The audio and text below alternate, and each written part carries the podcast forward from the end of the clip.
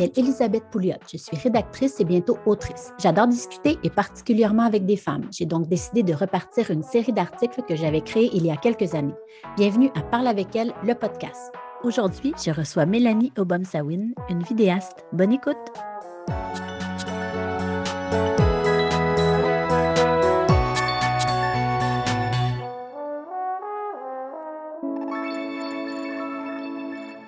Quoi, Mélanie, merci d'être avec moi aujourd'hui. Quoi, Wiganda ça me fait plaisir. Mélanie Obomsawin, c'est une vidéaste et je suis très heureuse de la recevoir aujourd'hui. Donc, allons-y. Euh, Mélanie, j'aimerais savoir, tu as grandi dans quel genre de milieu et comment tu étais quand tu étais jeune? Oui, ben, je viens d'une famille euh, de la classe moyenne, je dirais. J'ai grandi euh, à La Salle, sur l'île de Montréal, vraiment sur le bord des rapides de, la Chine. Et en parallèle, j'ai aussi J'ai bougé beaucoup entre Odanak, qui est ma communauté euh, d'origine, et euh, Montréal, La Salle. Mais notre, pied, la terre ferme était, à La Salle, mais on a une deuxième résidence là-bas. Donc, j'ai passé euh, tous mes étés là-bas, tous les, moments où mon père travaillait pas, c'est là-bas qu'on allait. Donc, j'ai vraiment grandi entre les deux mondes, dans le fond. Puis, comment j'étais? Ben, je pense que j'étais une enfant qui, observait beaucoup les choses, qui était assez silencieuse, qui passait inaperçue dans sa classe, mais qu'en même temps, je me, je me, suis rendu compte que les professeurs me, me remarquaient. je pense que justement parce que j'étais sage et que j'écoutais bien, que j'avais des, des, bonnes notes, là, mais j'étais vraiment quelqu'un qui devait observer les gens avant de passer à l'action pour voir si j'étais capable de, reproduire ce, qui, ce, que les gens faisaient sans de manière compétitive, là, mais vraiment juste pour être sûr que ce que je fasse, c'était correct. C'est toujours, toujours été important pour moi d'être fière de ce que je fais, dans le fond. Fait que je pense que ça vient de, ma toute, toute jeune enfance. Oui. Puis euh, quand et comment ton art est entré dans ta vie?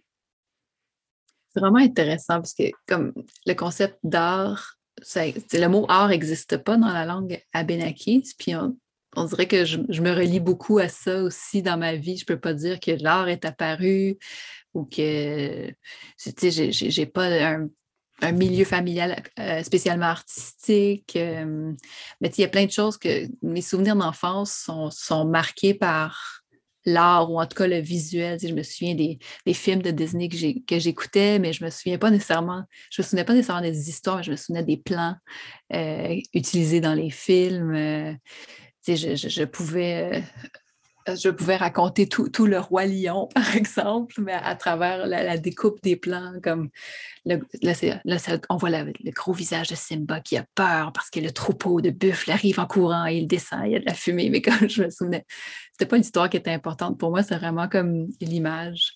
Je pense que c'est, c'est, beaucoup l'image qui est arrivée plutôt que l'art en général, puis mais pour moi, créer, c'est, rêver. Puis j'ai toujours été une, une grande rêveuse euh, consciente parce que je me souviens pas de mes rêves pour vrai, de, mes, rêves quand je dors, mais éveillée, je rêve beaucoup. Puis je pense que c'est ça a toujours été une mission pour moi d'essayer de faire voir ce monde invisible qui, était en moi, puis que ben, de, s'émerveiller dans le fond face à la vie aussi. Pour moi, c'était une manière de, faire de l'art. Puis euh, ben, c'est ça, j'ai commencé, je pense, avec euh, une, caméra où, vraiment j'ai décidé que je, créais, que, c'était officiel.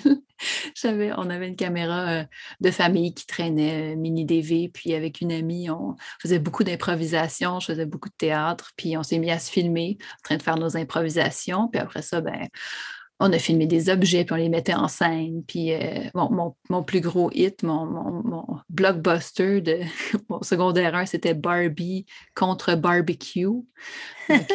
Barbie était fâchée que Barbecue avait volé son nom. Puis je connais. Dans le fond, c'était juste une raison de faire brûler une Barbie dans un barbecue, mais c'est mon premier hit.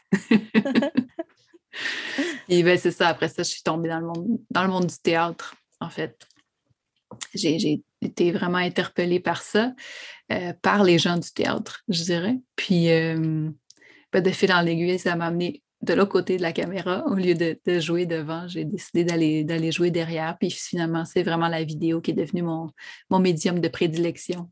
Oui. Puis, est-ce que tu veux me parler un petit peu de ton parcours scolaire et professionnel ou ça, ça résume déjà bien? Oui, ben dans le fond, quand j'ai fini mon secondaire, justement, je suis allée faire un deck en art dramatique parce que j'ai j'ai vraiment été euh, happée par le théâtre. Mais je me suis rendu compte que c'était par les gens de théâtre que j'étais happée parce que c'était des gens toujours créatifs, chaleureux. J'avais, je, trouvais une place parmi eux sans nécessairement avoir beaucoup de talent pour, pour le jeu. Mais j'aimais ça, justement, le concept de jeu, d'en faire faire un métier. Le métier de comédien, c'est jouer. Donc ça, ça m'avait toujours fasciné. Puis ben, pendant mon deck, je me suis rendu compte que ce que j'aimais, c'était l'éclairage, c'était la scénographie, c'était vraiment ce qui était auto plutôt que jouer. Donc je suis, je suis allée à Jonquière euh, faire ma technique en production télévisuelle. Et ben là, c'est là que j'ai découvert le médium, la caméra, les micros et tout ça. Puis c'est là que j'ai réalisé que ça, c'était la manière pour moi de raconter l'histoire que j'avais à raconter. Donc, euh, c'est à partir de là, avec cette technique-là, que j'ai travaillé à Radio-Canada plusieurs années. Mais euh, c'est un job très technique avec des magnétoscopes, des, des tapes, euh, des, beaucoup d'archives et tout ça. Donc, ce n'était pas un emploi que j'étais capable de garder à temps plein. Donc, j'avais tout le temps des choses on the side pour garder mon, mon cerveau et mes rêves en vie. Donc, ça m'a, amené à beaucoup voyager. J'ai, euh, filmé des projets humanitaires euh, pour des écoles, pour des organismes communautaires. Donc, ça m'a amené euh, au Pérou, au Chili, au Vietnam, au Sénégal. J'ai, j'ai vraiment voyagé beaucoup. Puis avec des jeunes, qui j'ai toujours adoré travailler avec des jeunes. ce qui m'a aussi amené à travailler pour la Wapikoni Mobile, qui est comme un, centre mobile de formation audiovisuelle euh, qui se déplace dans les communautés autochtones. Et euh, donc, j'ai fait ça quelques années aussi parce que pour moi, c'était important aussi de sensibiliser les jeunes aux médiums, la vidéo, comment c'est quand on comprend le montage, on comprend comment on peut manipuler aussi des informations, comment ça peut être, ça peut être utilisé pour ou contre nous aussi. Puis maintenant qu'on a tous une petite caméra dans notre poche euh, avec notre téléphone, mais c'est quand même important de savoir comment toutes ces choses-là fonctionnent aussi. C'était comme un petit peu ma mission dans, toutes les, formations, les ateliers que j'ai donnés avec la Wapikoni, mais aussi avec, avec d'autres organismes. Puis, euh, ben, c'est ça, éventuellement, j'ai comme je voulais rajouter des cordes à mon arc, disons.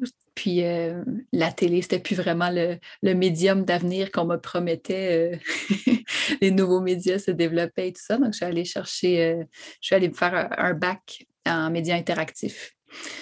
Et à partir de là, je me suis intéressée aussi aux arts visuels, aux arts médiatiques, très largement. Donc, j'ai fait des liens avec des artistes. Là, je suis allée filmer leurs expositions. Je leur ai fait des vidéos pour promouvoir leur travail, les, archiver. Puis, ça m'a apporté moi-même à me questionner sur moi-même qu'est-ce que j'avais envie de, dire euh, et de faire à travers des installations ou des vidéos. Donc, euh, c'est là où j'en suis dans ma vie. J'ai travaillé pour les autres et avec les autres. Puis là, je suis en train de tout doucement commencer une démarche plus personnelle, je dirais. Oui. Justement, veux-tu m'en parler un peu? Sur quel projet tu travailles actuellement? Ben oui, là, j'ai une exposition qui a terminé euh, à Oboro qui s'appelle euh, Sone Mekwaldam Wangan, mais elle va être prise euh, cet automne au musée des Abénakis dans ma communauté à Odanak et on va la, on va la remixer un peu au niveau communautaire. Dans le fond, c'est Sone Mekwaldam Wangan, ça veut dire mémoire de pierre, la mémoire qui est faite de pierre. Et c'est une exposition qui, ben, c'est une série d'installations dans le fond, qui est basée sur les pierres.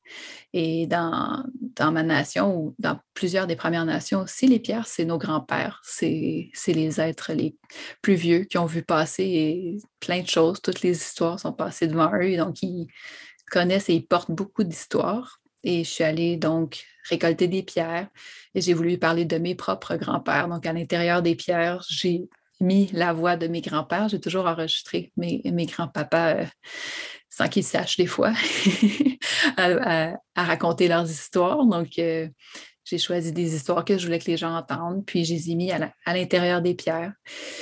Et euh, cette, cette installation-là, cette partie d'installation-là, je vais la ramener à Odanak, puis j'ai invité les gens à, aller enregistrer leur propre grand-père ou peut-être me partager les enregistrements qu'ils ont déjà, puis même on a des enregistrements de nos arrière-grands-pères, des archives.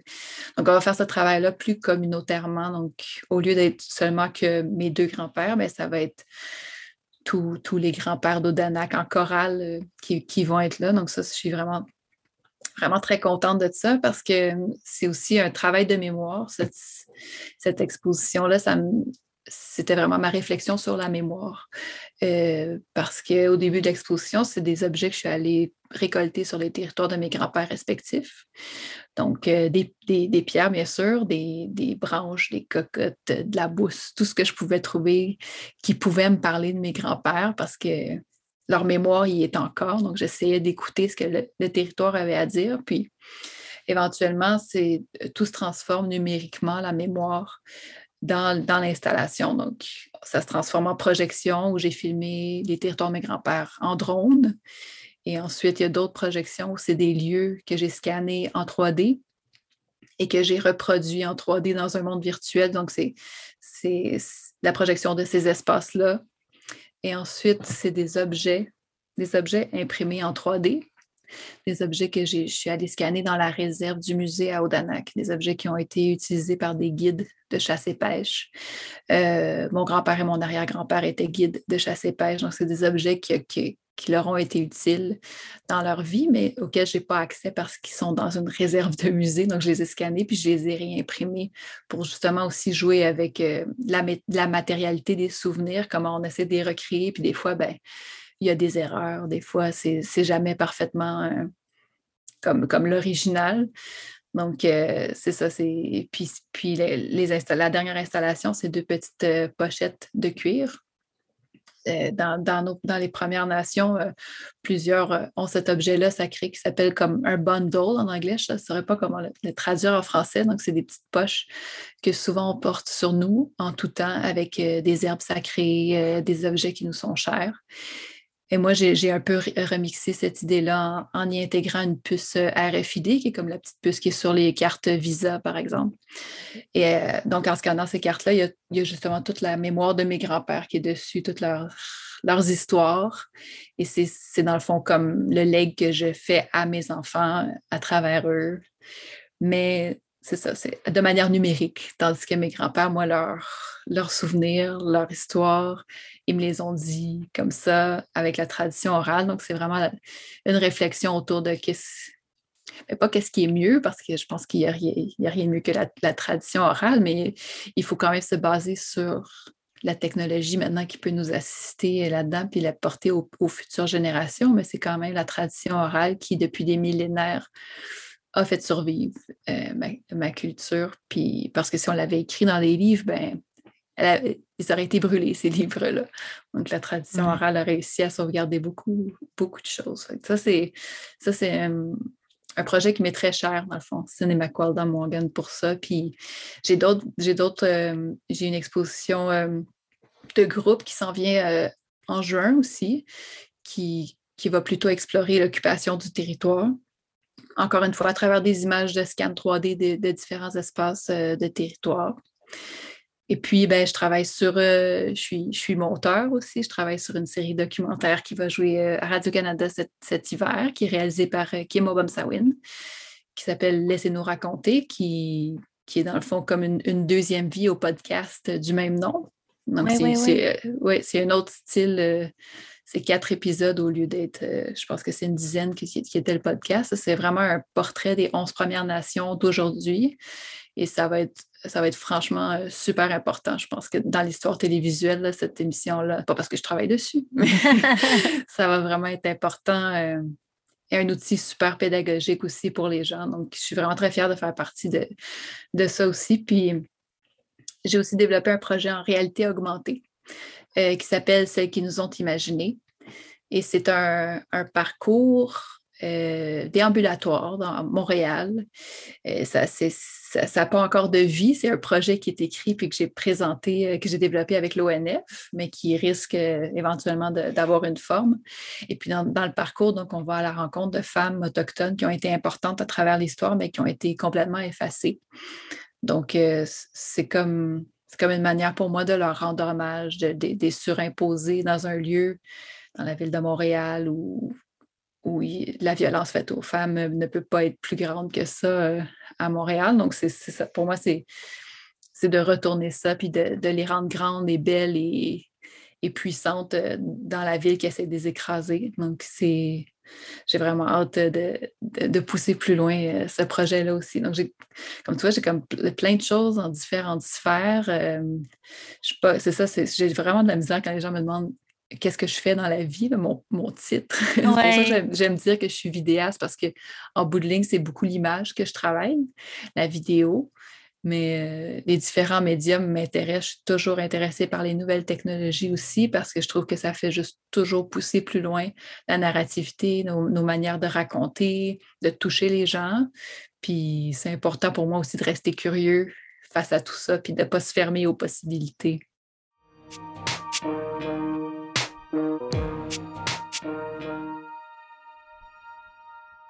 Je me posais la question, si tu avais envie d'en parler, euh, comment c'est d'être une femme autochtone dans ton domaine artistique au Québec? Est-ce que tu subis du racisme? Quelles sont les embûches que tu traverses, le cas échéant? Oui, c'est une bonne question. grosse question, hein, je sais. ben, on, est, en tout cas pour moi, ma vision de, de ça, d'être une femme autochtone dans, dans mon domaine ou juste d'être une femme autochtone en 2022, c'est d'être en, position constante de sensibilisation. J'ai l'impression que hum, à tous les jours, je suis en train de faire le cours Autochtone 101 à quelqu'un. Euh, euh, pas pour l'éduquer parce qu'il dit quelque chose euh, d'irrespectueux ou quoi que ce soit, mais il faut toujours mettre en contexte nos créations, nos, manières de travailler, nos manières de réfléchir. C'est ça, il y, a, une autre manière de voir le monde et il faut toujours le mettre en contexte. Puis, il y a des journées que je trouve ça le fun, puis il y a des journées que je trouve ça épuisant. Euh, mm-hmm. c'est assez. Euh, ça peut être assez fatigant et assez lourd parce qu'on on peut décider de ne pas le porter, ça, de, mais moi, j'ai décidé de, le porter, puis j'ai envie d'éduquer, puis je fais vraiment ça avec, avec plein d'amour et aucun jugement. Je sais que c'est très rare que les gens font ça d'une place 100% mauvaise dans leur cœur. Les gens veulent connaître, mais les préjugés sont construits par un système qui est raciste. Donc, et le système scolaire est basé là-dessus. L'histoire, la seule fois où on entend parler des premiers peuples, c'est toujours biaisé. C'est pas de c'est pas de la ben pas, pas de la bonne manière, mais c'est d'un seul revers de la médaille. Donc, il y a plusieurs visions de cette histoire. Et euh, ben, c'est ça, ben, ça, ça commence par des Autochtones qui trouvent un touriste en bateau chez eux et non le contraire. Donc, si au moins on s'entend sur ce point de départ-là, ça va, ça va déjà mieux, mais c'est là qu'on voit que la découverte de l'Amérique, c'est l'inverse. c'est la découverte de Christophe Colomb, c'est la découverte de Jacques Cartier, c'est pas l'inverse. Donc, juste, juste de dire ça, là, je vois les yeux des gens qui changent. Ah oui, OK, là, on fait juste changer de lunettes. C'est juste ça. Donc, j'ai l'impression que je suis beaucoup en train de faire ça. Puis, pas que c'est une perte de temps, mais je mets beaucoup d'énergie là-dedans. Donc, des fois, j'ai l'impression qu'il m'en manque pour créer, pour être, pour rester positif, puis aller de l'avant parce que je suis vraiment une personne qui, essaie d'éliminer la négativité dans, mon quotidien, puis dans mon travail aussi. Puis j'essaie d'aller, de, de dénoncer, mais vraiment avec aucune colère, tu sais, avec juste comme on peut-tu agir tous ensemble parce que je sais que les gens ont envie d'aller de l'avant aussi. Puis euh, quand les gens m'approchent, souvent, j'ai toujours quand même une crainte. Par exemple, si on m'invite sur un jury, si on m'invite pour collaborer sur un projet, j'ai comme cette crainte-là d'être tokenisée aussi. Euh, ça existe encore, le, c'est pour des demandes de subventions, pour des bourses. C'est donc bon d'avoir une femme autochtone sur le comité ou sur le jury. On peut cocher ça. Donc, j'ai mon petit courriel préécrit que j'envoie quand des gens comme qui, qui pop de mon, tu sais, que je connais pas, qui sont pas dans mon cercle, qui connaissent pas des gens que je connais. Je trouve ça toujours un peu louche. Ça, mais ça, tu vois, c'est vraiment juste ah, parce que j'ai rencontré des situations où mon nom a été utilisé parce que j'ai un nom autochtone. Donc, à un moment donné, je, réalisais, mais pourquoi je me trouve dans cette situation-là? Là? Pourquoi je me suis mis là-dedans? Mais c'est parce que j'avais pas été claire ou les gens n'avaient pas été clairs avec moi, puis je n'avais pas demandé assez d'informations. Donc, c'est ça, j'ai mon courriel préécrit qui explique ce que c'est la tokenisation, puis que je suis, bien volontaire pour beaucoup de choses, mais que les gens réfléchissent à pourquoi ils, ils sont entrés en contact avec moi spécifiquement. Est-ce que c'est vraiment ce que je fais comme travail qui les intéresse? Est-ce qu'ils ont entendu ma posture quelque part? Est-ce qu'ils veulent un... Donc, il y a comme cette discussion-là maintenant que je demande d'avoir avant d'apposer ma signature sur quelque chose, avant d'avoir une participation. ça aussi, c'est. J'aime pas ça, être craintif comme ça, mais c'était pour éventuellement me protéger de, tous ces, je vais dire abus, c'est un gros mot, mais de toutes ces situations-là où je me suis sentie utilisée. C'est ça. Mais en même temps, j'ai rencontré des gens. Grâce à ça, j'ai fait des super ponts et des super collaborations avec des gens qui, oui, c'est parce qu'ils voulaient travailler avec une personne autochtone, mais c'était c'était pas juste pour ça. c'était parce qu'ils voulaient enrichir leur vision des choses, qu'ils voulaient collaborer. moi, je trouve, j'ai beaucoup de difficultés à travailler seule en général parce que je trouve que tout ce qu'on fait dans la vie s'améliore avec le regard des autres, puis avec les échanges et les discussions. je suis la première à vouloir participer à ces choses-là. Puis ben, c'est ça, je réussis quand même à, découvrir des gens grâce à des opportunités comme ça. Puis, tu sais, pas, il y, a des, bourses qui nous sont offertes spécialement aussi, il y a des activités qui sont offertes uniquement aux Premières Nations. Fait ça, ça, je ne peux pas dénier que c'est toujours des super belles opportunités de, de, me connecter aussi à des gens de d'autres nations avec lesquels j'aurais jamais connecté parce que ben, on on ne se serait pas croisé s'il n'y avait pas eu ces, événements-là ou ces ateliers-là strictement faits pour les Autochtones. C'est aussi des belles opportunités. Oui. Mais tu veux t'assurer euh, de savoir dans quoi tu t'embarques. Là. Les intentions sont bonnes, tout simplement, oui. Oui, c'est ça. Honnête. Oui. Oui, oui. Puis, euh, aurais-tu un conseil à donner à une personne autochtone qui veut se lancer dans le même art que toi? Oui, j'aimerais. Je, je, me demande tout le temps justement qu'est-ce que qu'est-ce que j'aurais aimé euh, entendre moi-même. Oui, c'est ça. Puis tu sais, c'est que nos familles puis, puis nos ancêtres sont, sont déjà fiers de nous. C'est, oui, on est les représentants, mais on parle aussi juste en notre nom. Tu sais, des fois, on, on porte la pression de parler au, nom de notre nation, mais on ne peut pas être le représentant de 1000 personnes. On est, on est le représentant de nous-mêmes. On porte cette culture en nous, c'est vrai, on peut, on peut sensibiliser puis tout ça, mais on ne peut pas être la voix unique d'un peuple. Il ne faut pas se donner cette pression-là non plus. Mm-hmm. ça, c'est dur parce qu'on la sent, la communauté derrière nous, puis on veut qu'ils soient fiers de nous, de ce qu'on accomplit. Mais ils sont déjà, dans le fond. C'est ça qu'il ne faut pas oublier. Puis, tu sais, créer, c'est se guérir de, de tous les traumas qu'on a vécus, euh, que, tous nos, que nos parents ont vécu, puis de juste prendre la parole, puis de créer présentement, juste ça, c'est une réussite sur, sur, la colonisation, sur tout ce qu'ils ont essayé de, de faire à nos nations, puis à nos familles.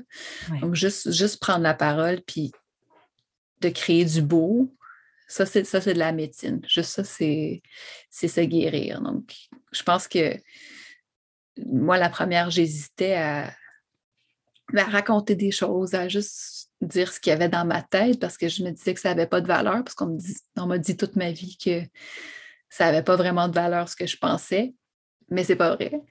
Puis tant que, tant que ce qu'on fait vient du cœur, ben c'est sûr que les gens qui nous côtoient, notre famille, nos, notre communauté, nos ancêtres, ben, ils sont fiers de nous.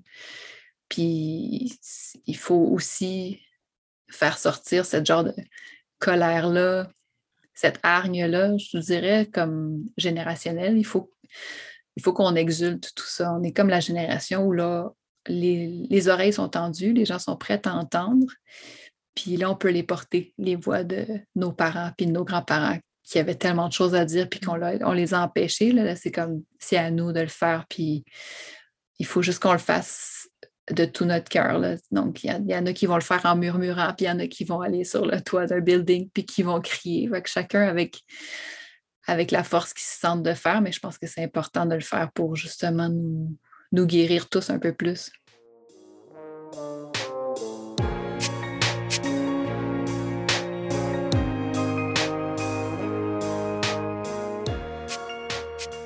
Toi, est-ce qu'il y en a des artistes qui t'inspirent euh, particulièrement? Est-ce qu'il y a des œuvres que tu, euh, qui te font vibrer? Oui.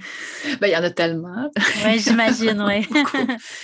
ben, ben, disons que, que l'artiste, la personne qui, m'inspire le plus, c'est Alanis Obamsawin. Je ne peux pas passer à côté d'elle. C'est c'est une personne euh, plus grande qu'elle-même. C'est un monument vivant. C'est une force de la nature incroyable. Je dirais, va avoir 89 ans, je crois, cette année. Et elle est rendue à son 54e film. on, perd le compte tellement c'est ridiculement impressionnant. Et puis, cette femme crée à partir de son cœur elle est quand elle est hargneuse, c'est parce qu'elle se bat pour. Elle, c'est la jeunesse. C'est la jeunesse, c'est pour les, les, générations qui viennent. Et elle n'est jamais fâchée, sinon, tout, ce qu'elle, ce fait, c'est par amour. Puis on le sent, ce moteur-là, puis c'est, ce qui la garde en vie, ce qui la garde si créative ici. Euh, tout, tout, ce qu'elle dit, chaque mot qui sort d'elle, c'est vraiment rempli d'amour, mais en même temps tellement fort. Et c'est une personne qui n'est pas assez connue dans le, dans, le public. C'est une documentariste super importante qui fait des films sans concession. Euh, il y a des films qui peuvent durer deux heures et demie dans une salle de, de, cours. Euh, je veux dire, c'est, c'est pas ce qu'on est habitué de voir, mais c'est ce qu'on doit entendre à la fois. Donc, euh, oui, Talanis, c'est juste un modèle de, personne, mais aussi d'artiste. Elle fait aussi de la gravure, elle chante, elle, est tout. Pour moi, Talanis, c'est vraiment le, summum. Euh, mais juste de, devenir un être humain comme ça, c'est juste une réussite. Si je peux m'approcher un peu de ce qu'elle fait. à, à Odanak, elle s'implique encore vraiment beaucoup depuis, je ne sais même pas combien, ça doit être plus qu'une trentaine d'années, elle offre des cadeaux de Noël à tous les enfants de 12 ans et moins à Odanak. Et quand je dis des cadeaux de Noël, elle donne des. Mes enfants, ils ont reçu c'est 7, 8 cadeaux par enfant. Oh my God. À l'année longue, elle, elle amasse des, des, jouets, des cadeaux. Elle a commencé par en cousant ses propres poupées pour les enfants. Et encore aujourd'hui, elle, elle, va peindre des petites chaises, elle va coudre des couvertures. Puis, donc, tous les enfants de la communauté reçoivent des cadeaux wow. d'Alanis Obamsawin. Donc, ça, c'est juste, j'aime toujours me servir de cet exemple-là. C'est juste la preuve de comment cette femme-là pense toujours aux autres, puis que pour elle, les enfants, c'est plus que tout. Elle sait que c'est eux qui vont porter l'avenir, puis que, s'il y a de l'espoir à avoir, c'est à travers eux. Donc, euh, c'est oui, c'est ça. C'est ce que j'adore. Est-ce que tu l'as déjà rencontré? Bien sûr, bien sûr. Oui, on est ben, on est toutes les deux d'Odanak. Euh, j'ai travaillé à l'ONF. Euh, j'ai été dans un de ses films. Euh, ça fait depuis. On, se croise constamment, oui, c'est ça. Elle m'invite à ses parties de fête et laissez-moi dire que party de fête d'Alanis Obama-Sawin, c'est quelque chose. c'est vraiment festif. Et, elle cuisine pour absolument tout le monde. On doit être une soixantaine à chaque fois, puis toujours elle qui cuisine, puis ça finit toujours par elle qui chante en plein milieu de la cuisine. Les gens qui sont comme ah, encore? Génial. oui, c'est vraiment une très bonne vivante aussi. puis toi, qu'est-ce que tu aimes faire pour te détendre, te changer les idées? Euh, moi, je suis quelqu'un qui est beaucoup dehors j'aime beaucoup jouer dehors. Donc, depuis que j'ai des enfants, c'est encore plus agréable. J'ai encore une meilleure raison de toujours être dehors. Mais j'adore faire du hiking, euh, me, promener, juste prendre des photos aussi. Euh, je fais des enregistrements sonores aussi. juste soudainement, j'entends un, un arbre dans le vent. Je vais m'arrêter, je vais en profiter pour l'enregistrer. Je suis comme. C'est ça, je reste cette observatrice-là. Puis on dirait que c'est c'est vraiment dans la forêt à l'extérieur que, c'est, que je suis le plus allumée. Puis c'est sûr que j'aime voyager. Beaucoup plus difficile ces temps-ci, mais j'ai toujours aimé, aimé voyager. Puis ben, je joue aux jeux vidéo aussi. C'est un médium que j'ai, j'aimais beaucoup petite, dont je me suis sentie rejetée plus je grandissais parce que c'était les, sourcils se levaient quand je disais que j'étais une fille qui jouait aux jeux vidéo. C'était comme les garçons étaient comme ben oui. Puis c'est sûr que j'étais poche ou que je jouais à des jeux de Barbie. Mais non, je jouais. Mais c'est un autre médium pour raconter des super belles histoires. Puis en plus, le public, il est, il est pas assis à juste recevoir l'information, il y participe pour faire avancer l'histoire. C'est puis en plus, maintenant, tout le monde peut trouver euh, chaussures à son pied dans le monde du jeu vidéo. Il y a tellement de types de jeux vidéo. Donc, euh, j'ai même créé un cercle de jeux vidéo de filles. Wow! Oui, c'est une idée qui m'est venue de. Ben, qui m'est venue. C'est, un concept qui est expliqué dans le livre Play Like a Feminist euh, de Shira Chess. Et ce qu'elle dit, c'est que les féministes ont besoin des jeux vidéo autant que le jeu vidéo a besoin des féministes. Comme il faut pour pousser le, jeu vidéo plus loin, le faire sortir de ses paradigmes euh. Puis euh, on, recrée tout le temps le même, le même gameplay, la même manière de raconter les histoires et les mêmes personnages. Donc, ce qu'elle dit, c'est si on est, les femmes, on est quand même 50 des, des gamers, C'est juste que la plupart jouent des, des, jeux mobiles, des choses comme ça. Puis c'est les gars qui, jouent aux histoires, aux, jeux à histoire. Puis ça, ce qu'elle dit, c'est que nous, on doit se faire aussi une littératie de ces jeux vidéo-là, puis de s'impliquer, puis de, faire de, faire des reviews, de faire des commentaires des jeux vidéo. Donc, c'est ce que j'ai fait. J'ai créé, puis à la fin de son livre, elle, donne comme un, blueprint, un exemple de comment on pourrait créer un cercle de jeux vidéo pour femmes avec des, des jeux de départ, des, qui pourrait être le fun à commencer. Que c'est ce que j'ai fait. Ça fait un an maintenant. On est rendu à une dizaine de jeux vidéo qu'on a fait. Puis euh, j'ai invité mes amis au début que je savais qu'il y aurait un peu d'intérêt. Puis après ça, j'ai sorti complètement des, chemins battus. Puis j'ai juste invité des gens en leur disant Mais tu sais, c'est juste. On a un mois pour faire un jeu vidéo. C'est un jeu vidéo qui se termine en deux, trois heures. Euh, OK à la fin du mois, on se rencontre, puis on parle de la direction artistique, de la conception sonore, euh, de la prise en main. Est-ce que c'était facile à jouer? Qu'est-ce qu'on aurait changé? Puis c'est, on a un fun noir, là, on s'amuse, c'est, c'est vraiment, vraiment le fun. Puis, tu sais, on fait des sessions de jeu en ligne des fois. Euh, ah, là, j'aurais deux, j'aurais une heure à mettre. Est-ce que tu quelqu'un qui voudrait venir jouer avec moi? Puis, ça fait des lieux propices. On est beaucoup des mamans. On, on, échange aussi sur la parentalité à travers tout ça. Puis, c'est vraiment, vraiment chouette. J'ai vraiment été prise au jeu, en fait. C'est le cas de le dire. Oui. C'est vraiment chouette. C'est comme un, club de lecture, mais avec des jeux vidéo. Oui, c'est ça. Exactement, exactement. Ouais, pourquoi pas, dans le fond? Euh, en terminant, moi, c'est sur toi que je voulais mettre le spotlight aujourd'hui, puis je voulais savoir, toi, euh, sur quoi, sur qui voudrais-tu mettre le spotlight et pourquoi? Oui.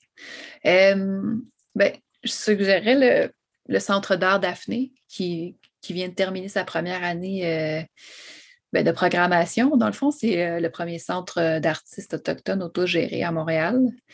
Et allez, allez-y faire un tour, vous allez découvrir tous les artistes autochtones contemporains. C'est, un petit espace vraiment sympathique. Puis c'est surtout, ils font des activités les, les jeudis, ils font parler, perler sur Zoom. Donc, tu amènes ton petit projet de perlage, puis tu échanges avec tout le monde. Ils offrent aussi, c'est ça, il y avait eu des ateliers de conception de tambour, ils offrent aussi plein d'ateliers super intéressants. Pour, euh, pour des alliés, c'est super le fun aussi. Puis c'est bien aussi de, ben c'est ça, s'éduquer sur les, artistes autochtones euh, contemporains. Il y en a beaucoup, puis les gens vont vraiment être surpris de la diversité parce qu'on on s'attend on s'attend pas à ça. Quand on parle d'art autochtone, on pense toujours à Norval Morisseau, puis à toutes ces, ces, imageries plus traditionnelles, mais là, c'est vraiment éclaté ce que Daphné a présenté cette année, puis je sais ce qui j'imagine que ce qui s'en vient est encore aussi euh, le fun. Donc, euh, j'invite vraiment les gens à aller le visiter. Wow, c'est une super bonne idée. Je te remercie, Mélanie. Tu as été super généreuse, super gentille avec moi. Ça fait plaisir. Puis euh, j'invite tout le monde à aller découvrir ton travail.